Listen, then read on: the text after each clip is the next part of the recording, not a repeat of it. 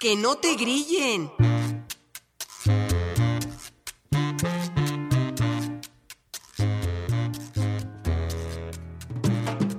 Froilán López Narváez y Jorge Meléndez Preciado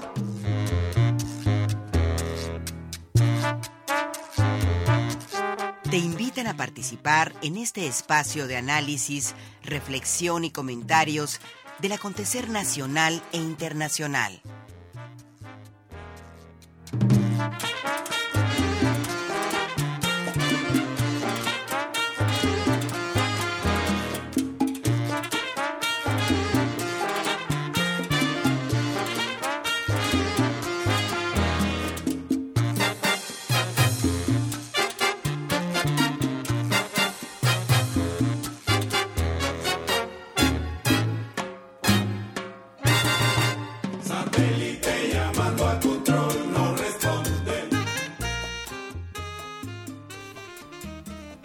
Señor,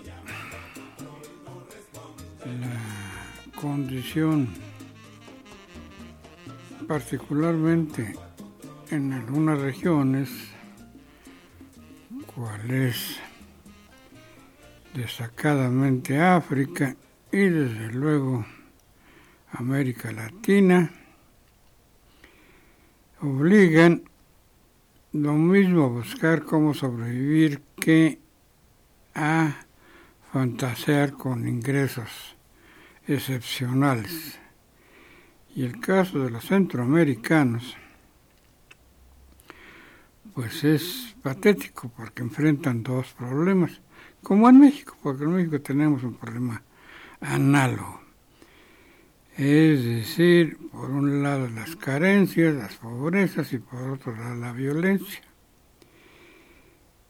y ya se dio más de una, pues diré que fuga hacia los Estados Unidos que todavía estúpidamente la ignorancia hace pensar que en aquel país las cosas están mejor que en ningún lado, lo cual es falso amplísimamente. Como sea, pues hemos visto en los medios audiovisuales, pues las marchas que no cesan de gente que va con esa fantasía y ya dio pie a que eh, Marcelo Ebrard haya dicho que México hará todo lo que esté en sus manos para impedir el paso de la caravana. Bueno, aquí hay contradicción porque el presidente AMLO ha dicho que habrá hasta trabajo para esta pobre gente. Y el sátrapa, este imbécil que sigue hasta la fecha, y pareciera que ya no, como comentaremos, Trump eh, quiere que sean los mexicanos quienes se encargan de impedir el paso hacia allá. Eh, lo cierto es que eh, el presidente guatemalteco ha dicho lo que, como digo, en contradicción se ha dicho en México. México recibe y recibirá, se ha declarado, a estos viajeros menesterosos, Jorge. Así es, y cientos de hondureños partieron el miércoles de San Pedro Sula con destino supuestamente a Estados Unidos.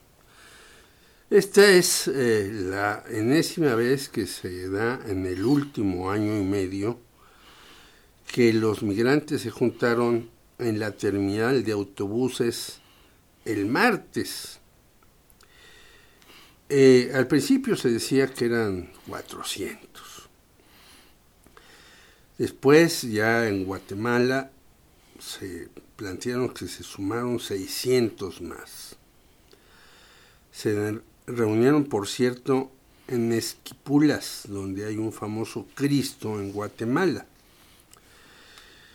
Y hay ahora, según el periódico La Jornada de este día, 3.000 migrantes avanzan por Guatemala hacia México, dice la cabeza, y no sabemos si se seguirán sumando, ya no solamente los hondureños, sino hasta los guatemaltecos. Eh, esta marcha se produce luego de las presiones de Estados Unidos a México acerca de los aranceles. Y cuando empieza justamente el juicio del Comité de Representantes, o sea, los diputados, contra el señor Donald Trump. ¿Coincidencias? Pues no, parece para mí que sean coincidencias, sino puede haber convergencias, mejor dicho. En México tenemos estaciones migratorias muy amplias en Tapachula y Tijuana, donde los migrantes están en unas condiciones deplorables. Según la señora Olga Sánchez Cordero, dice, no daremos salvoconductos ni visas de tránsito. Tendrán que quedarse aquí, no sé en dónde, y dice la señora Sánchez Cordero que habrá operativos especiales y agentes migratorios. Bueno, estará hasta la famosísima Guardia Nacional que ya ha hecho esas labores de contener a los migrantes. Para el nuevo presidente de Guatemala, porque estaba antes un señor Jimmy Morales, que por cierto firmó un acuerdo con Estados Unidos para que Guatemala sea lo que se llama tercer país seguro. ¿Qué quiere decir esto? Que se estacionen ahí los migrantes y que desde ahí Estados Unidos pueda decir este pasa, este no pasa. Pero el nuevo presidente Alejandro Yamate señaló que eh, esta situación, igual que Marcelo Ebrard, eh, hará que no permitan pasar a la caravana y que utilizarán todas las herramientas para impedir su avance.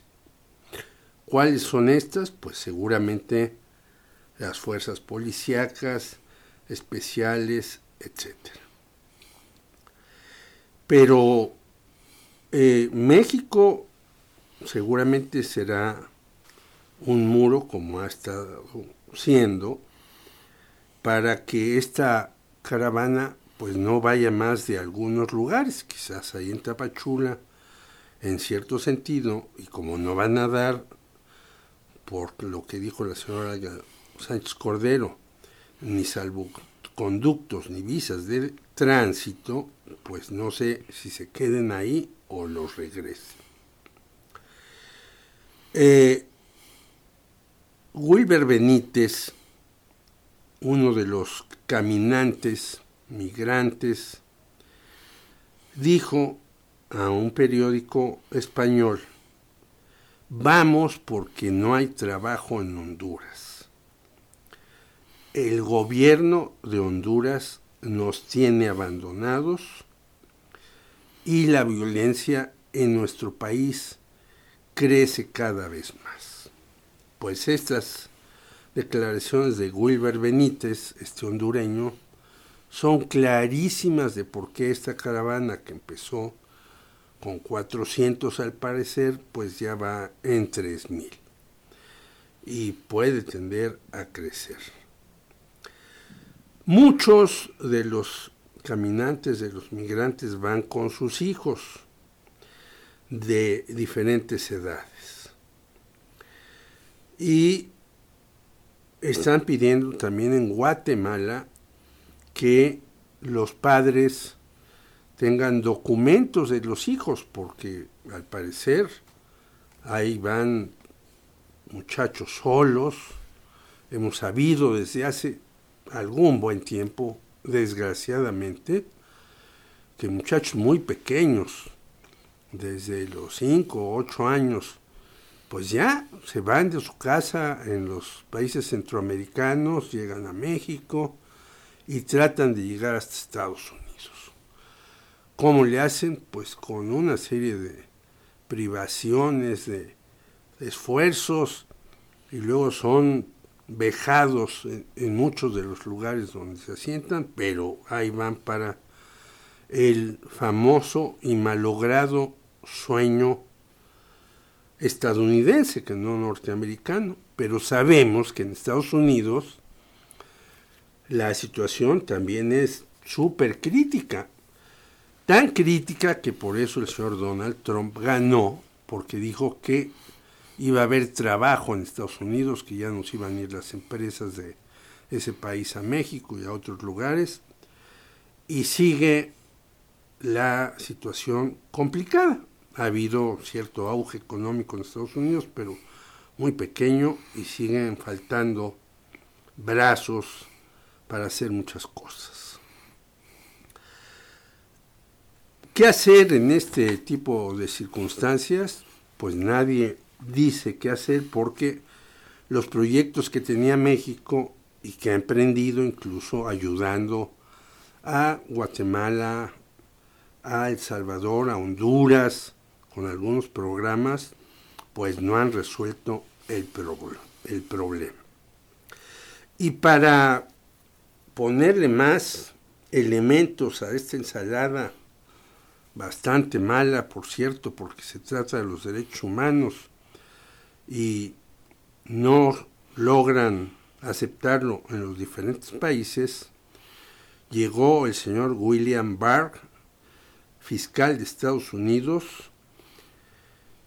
y si bien la platicó con diferentes eh, funcionarios, entre ellos el principal Marcelo Ebrard, que es el que está viendo todas esas cosas, pero con el secretario de la Defensa, la Marina, etcétera, Olga Sánchez Cordero y demás, pues llegó para ver algunas cosas que no se han dicho cuáles son con precisión. Ya sabemos que estas reuniones son más bien secretas. Aunque trascendió que uno de los casos que venía a ver, y es claro, es el de Genaro García Luna, que está detenido en los Estados Unidos y va a ir a proceso en una corte de Nueva York. El señor García Luna, que al principio dijo que no quería ser testigo protegido o testigo que suelte la sopa privadamente, después dijo que siempre sí.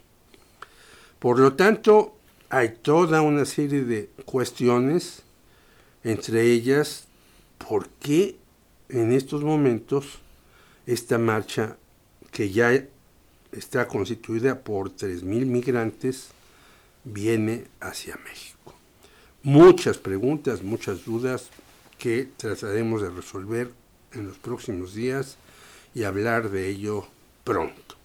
Esta es la situación nuevamente que enfrenta México, que está impedido de mandar a a muchas personas a la frontera, incluso porque habrá represalias estadounidenses, sin duda.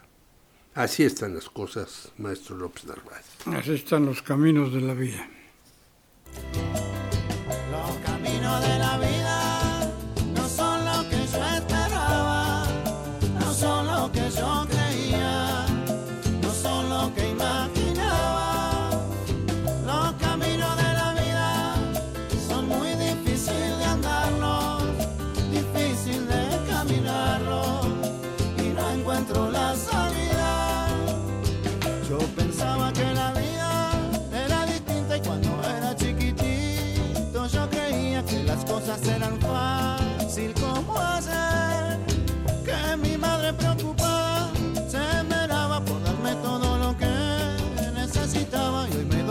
que tanto así no es, porque a mi madre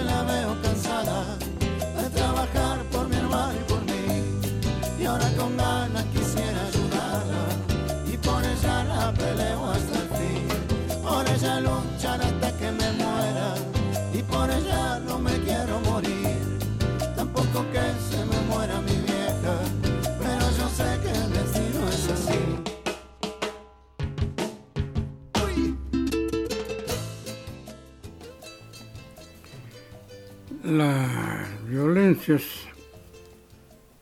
que son muerte nuestra de cada día.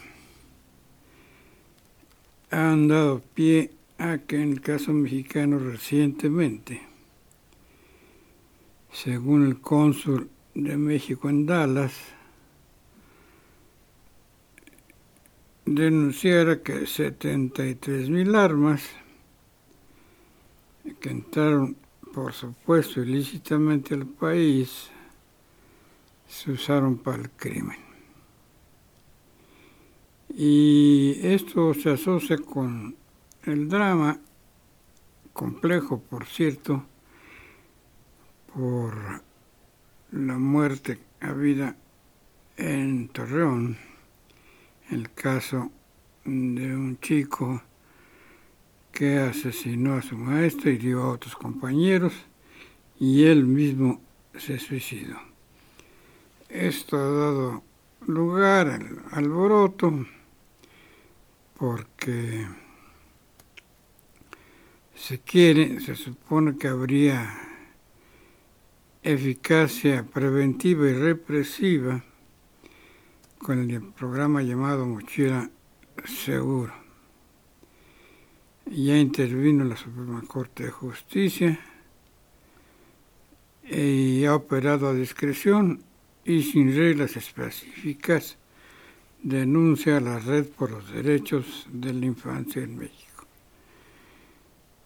Pues sí, cuanto pueda prevenirse, pues será bienvenido, pero eh, también aquí apareció el dato de que el papá de este muchacho que mató y se suicidó tiene un papá eh, ciertamente un perverso social, moral, que está vinculado con el uso de las armas y hasta se dice que eh, le dio a su hijo armamento Jorge.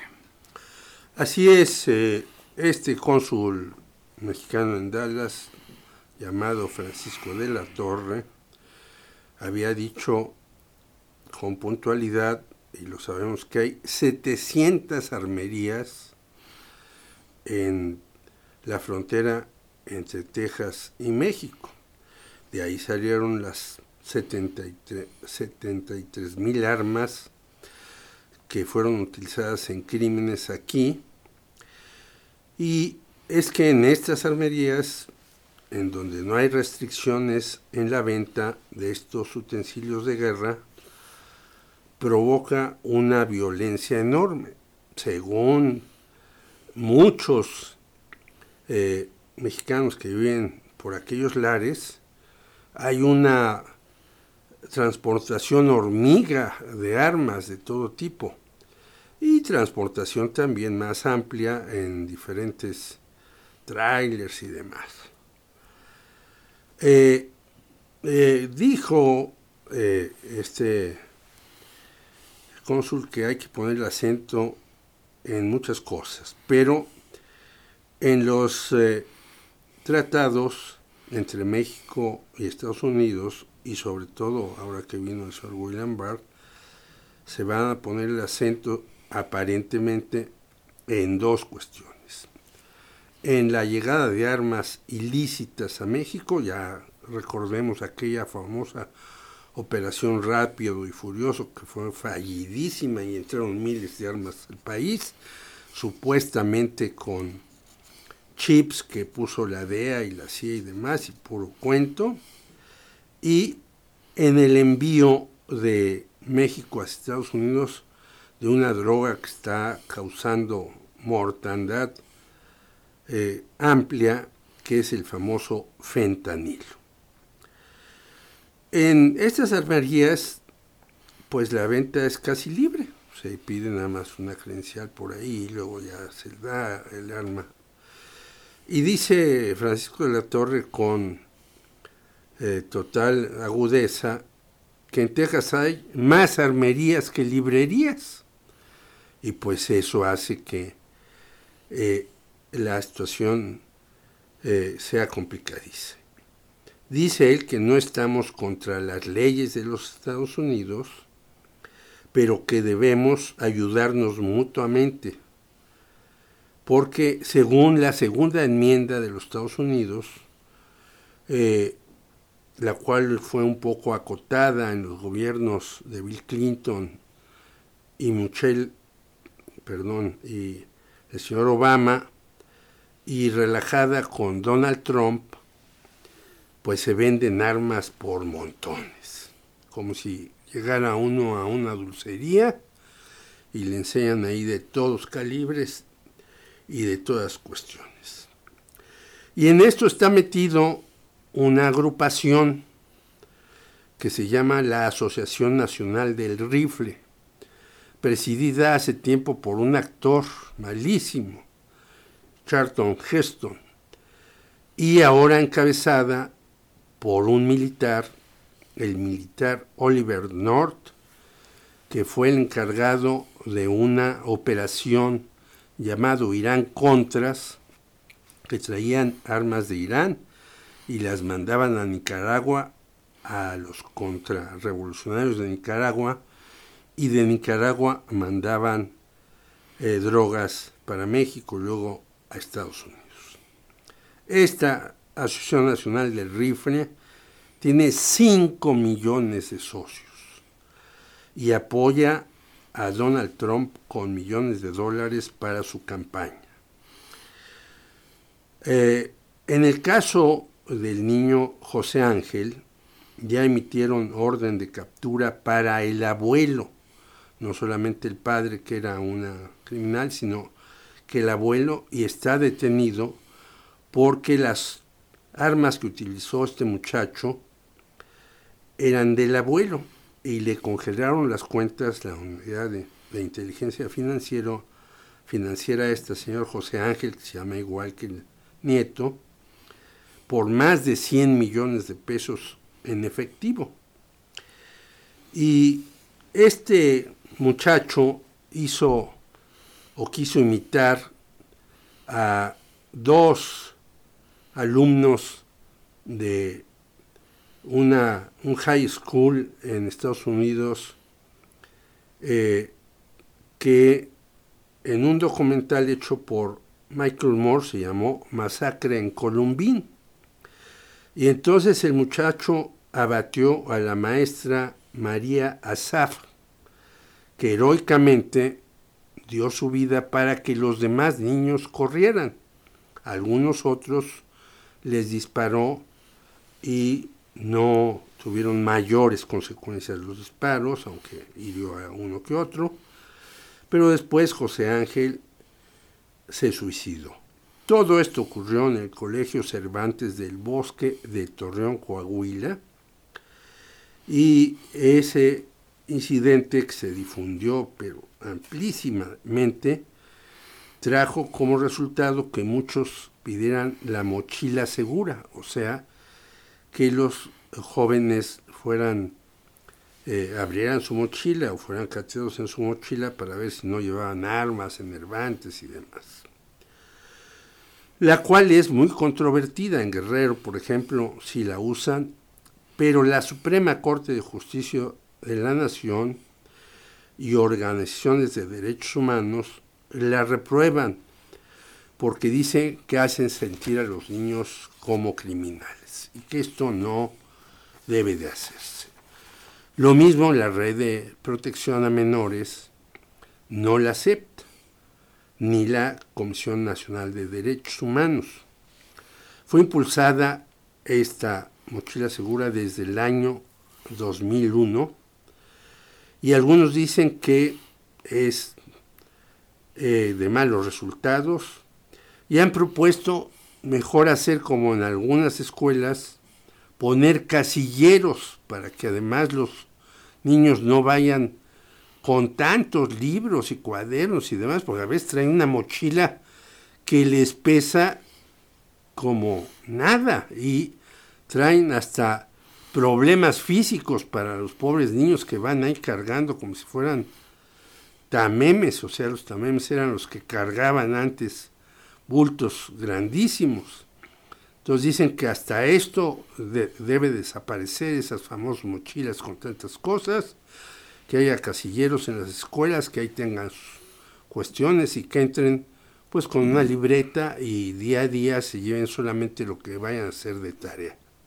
Hay pues una controversia también muy grande en esto de la mochila segura y creo que, pues sí, deberían de tomarse otras medidas ahora la Secretaría de Educación Pública para que ni sufran los maestros que luego tienen que lidiar con algunos chamacos ahí belicosos, ni tengan temor los padres y que los niños sean más libres para hacer sus cosas.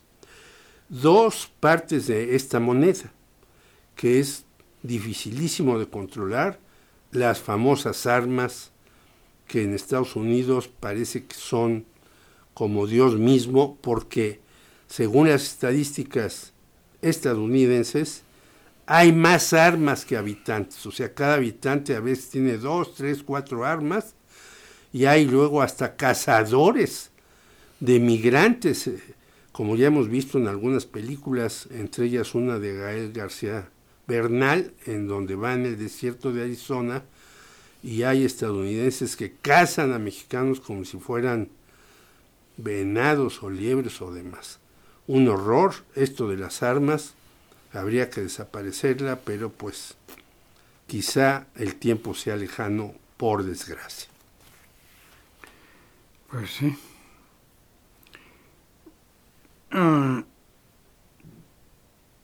las armas, las armas, las armas.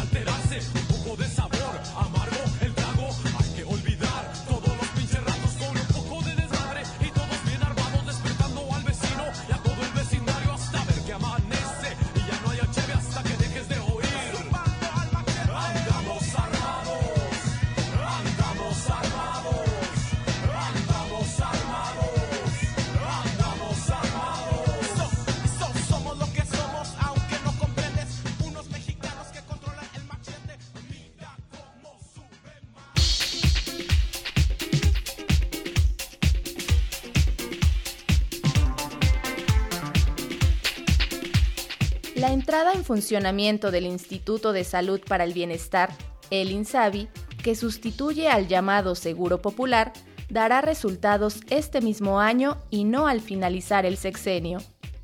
Así lo aseguró Juan Ferrer Aguilar, titular del nuevo organismo, quien desestimó las críticas que en los últimos días se han manifestado respecto a la inoperancia del nuevo modelo de salud y consideró que es un proceso de reorganización de todo el sistema que de forma paulatina dará resultados. El director del Instituto de Salud para el Bienestar expuso que no será necesario llegar al final del sexenio para que los mexicanos sin seguridad social tengan acceso a la atención, la cual será gratuita. El 1 de diciembre de 2020, no de 2024, se vivirá un cambio en la salud de los mexicanos y el licenciado Andrés Manuel López Obrador está empeñado y ocupado para que ello suceda, aseguró el funcionario federal.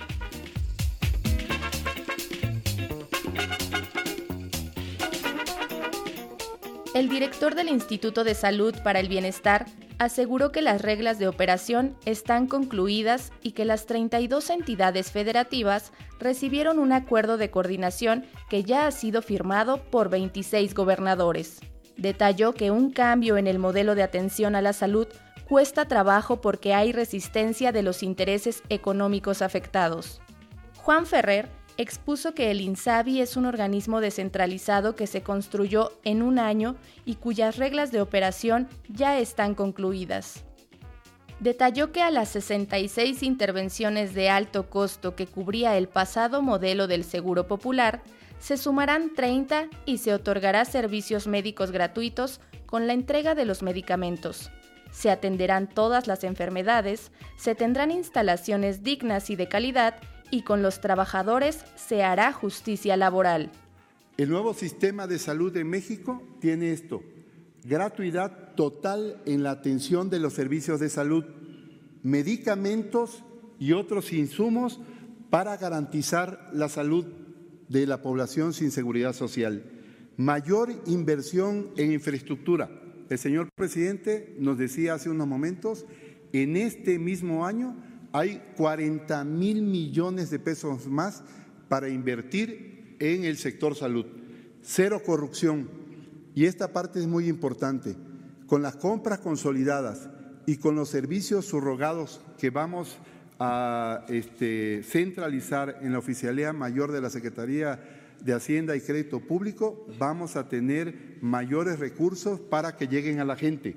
No faltarán médicas, ni enfermeros, ni médicos, y es un compromiso que en este país esta transformación va a ser una realidad para el primero de diciembre del 2020. Respecto del presupuesto que se destinará, el titular del INSABI expuso que es suficiente para que sea gratuita la atención en el primer y segundo nivel. Y con respecto a las enfermedades del tercer nivel de atención, dijo que el compromiso es que también se van a quitar las cuotas de este tipo de padecimientos. Agregó que el techo presupuestal del Seguro Popular siempre fue de 72 mil millones de pesos y ahora se contará con 112 mil millones de pesos para atender en el Instituto de Salud para el Bienestar. El director del INSABI precisó que actualmente existe un faltante de 123 mil médicos, 70 mil especialistas y 250 mil enfermeras situación que paulatinamente se buscará revertir.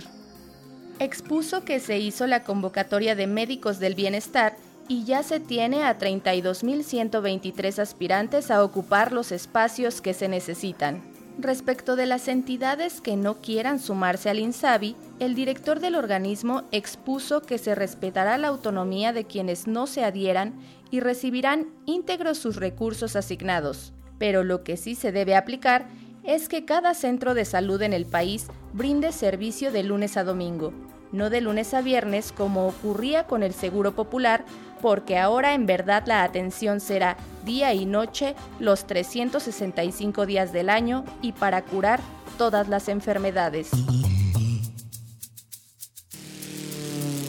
Para que no te grillen, información de Víctor Bárcenas, voz Almalilia Martínez. también en este ámbito, la ratería, la